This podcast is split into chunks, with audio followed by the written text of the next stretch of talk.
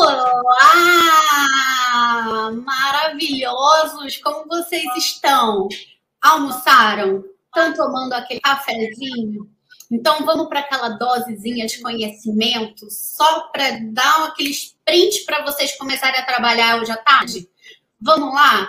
Hoje eu quero falar com as pessoas que produzem é, empreendedoras, empreendedores que produzem o próprio conteúdo que precisam conciliar a gestão do marketing é, com a gestão da empresa, com todas as os departamentos da própria empresa, aquele empresário, conhece? Aquele empresário que precisa fazer tudo. Então, hoje vamos falar sobre redes sociais, como se organizar para você fazer suas próprias redes sociais é, e dar conta de tudo, né? Então, hoje em dia não adianta, a gente tem que estar presente nas redes sociais, tem que conquistar o público, é ali que a gente conquista muitos clientes, seguidores, né? É, é de extrema importância essa comunicação, essa proximidade é, e essa presença no digital, né? Mas assim, como toda empresa precisa de um planejamento estratégico, obviamente que o marketing também precisa de uma estratégia. Então, é necessário que você tenha uma persona, ou seja, um cliente ideal, uma idealização de uma pessoa que seja o seu interlocutor, para que você consiga ajustar a linguagem. A gente já falou sobre isso aqui antes. E todas as postagens, elas precisam orientar, direcionar esses seguidores numa jornada de compra através de um conteúdo de muita qualidade né? E você precisa saber se comunicar com aquele seguidor que está chegando agora e que não te conhece, que não conhece seus produtos, que não conhece a sua empresa. Você precisa se comunicar com aquela galera que já te conhece, mas ainda não compra de você. E precisa saber se comunicar com a galera que já compra de você para que eles comprem mais e mais, certo? Nada mais é do que topo, meio e fundo de funil. Isso aí é um linguajar das vendas, mas eu espero que vocês tenham entendido, que eu tenha sido bem clara para vocês poderem ajustar esse, essa forma de falar com o seu interlocutor. O primeiro passo para você se organizar e fazer as suas redes sociais é ter uma linha editorial. Ou seja, são subtemas dentro do seu tema maior, que é o seu tema de trabalho. Lembrando que essa linguagem tem que ser compatível com o seu público. Gente, vou falar muito em linguagem aqui, muito. Se você for uma pessoa mais formal, um advogado, alguma coisa, óbvio que você vai falar de forma mais formal.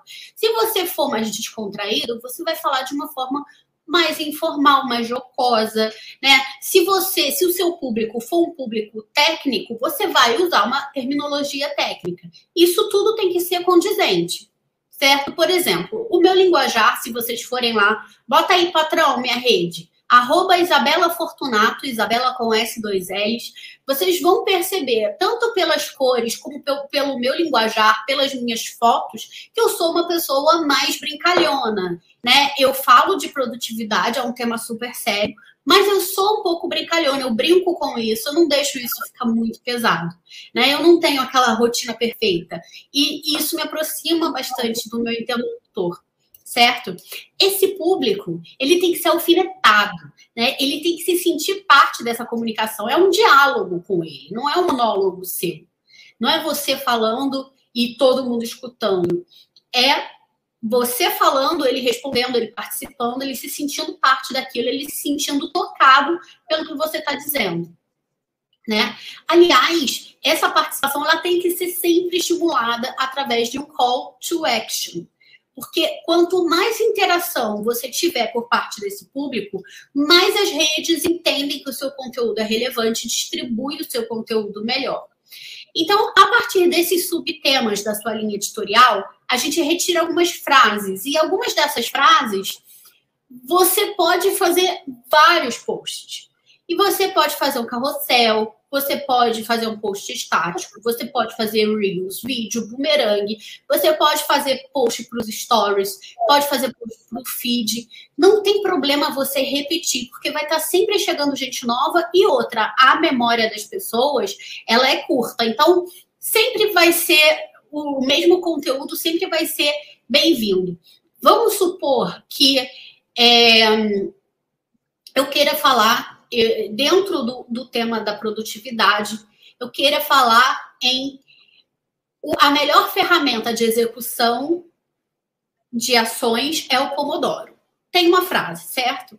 Eu posso falar, eu posso contar como funciona o Pomodoro, eu posso mostrar eu fazendo Pomodoro, eu posso fazer ou colocar uma citação de alguém falando sobre Pomodoro, eu posso botar só uma foto de um pomodoro, eu posso botar uma foto minha com um pomodoro, eu posso fazer uma série de coisas, eu posso mostrar aplicativos que fazem pomodoro, tanto para o Chrome como para o celular. Eu posso mostrar a Alexa fazendo pomodoro.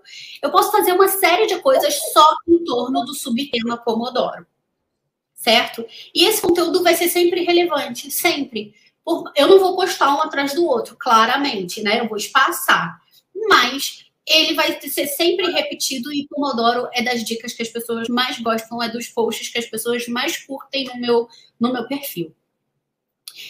Outra coisa que é bom você fazer é fazer com que os stories se comuniquem com os posts do feed.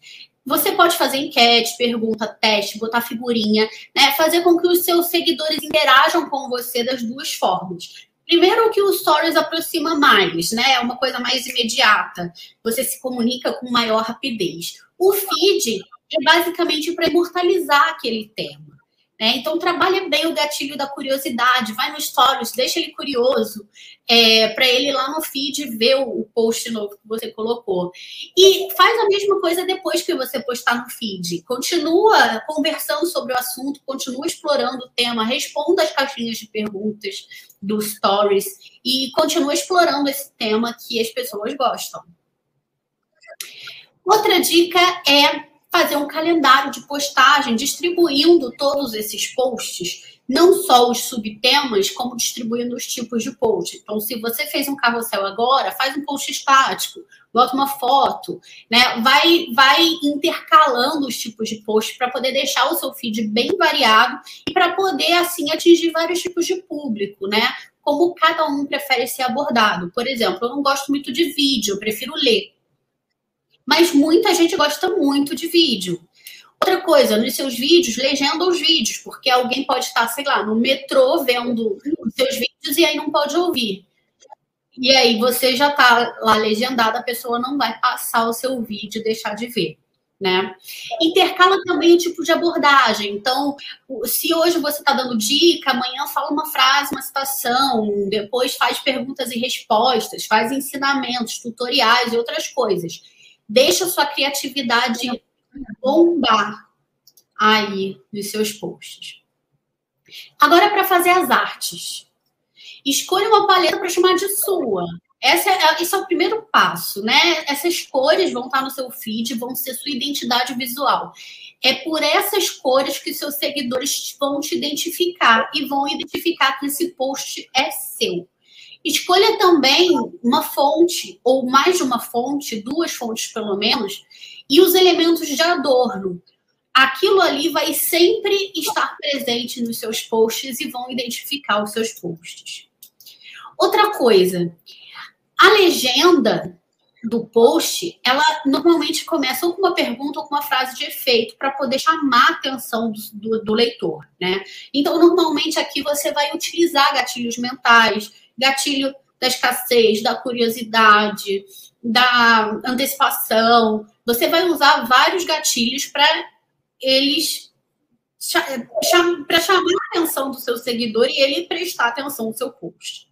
Aí você desenvolve o texto explicando o que, que aquele post quer dizer e no final faz o que aquilo que eu te falei que se chama call to action, né?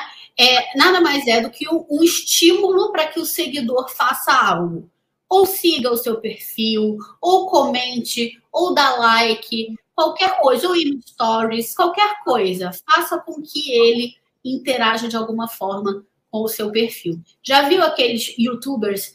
É, se inscreve no canal, dá like, comenta, compartilha. Ah, isso é um call to action. Faz essa produção do conteúdo é, que requer mais, mais concentração, né, a, a produção do conteúdo em si, sem ser as artes, nos seus blocos de trabalho maiores. Por exemplo, eu tenho dois dias em que eu faço produção de conteúdo. deixa as artes para quando você tiver blocos menores. Então, por exemplo, se eu quarta-feira é um dia que eu tenho algumas reuniões, uma atrás da outra, mas às vezes tem meia hora, uma hora de tempo entre uma e outra. Nesse intervalo é quando eu vou fazer as artes, porque não me requer tanta concentração e tal. Já para produzir conteúdo, para fazer a legenda, eu preciso de mais concentração. De preferência, tira um dia da semana para poder cuidar das suas redes sociais. E não se esqueça que postar é só uma parte do trabalho. Você precisa interagir com seus seguidores. Isso é fundamental também. Então, conversar com eles, fazer pesquisa sobre o que eles gostam, isso tudo é muito importante. Não abandone suas redes sociais, mas também não se deixe sugar por elas. Tenha sempre o seu tempo de acessar as redes sociais, cronometra o tempo que você está nas redes sociais, não se deixa simplesmente levar e absorver pelas redes sociais, porque senão você vai perder muito tempo. Certo, galera? Essas eram as dicas que eu queria dar para vocês. Espero que vocês tenham gostado. É, não esquece que quinta-feira estamos aqui no mesmo horário, uma hora da tarde, com aquelas dicas de produtividade para você aproveitar, montar sua empresa ou melhorar o seu trabalho. Muitos e muitos e muitos beijos para você.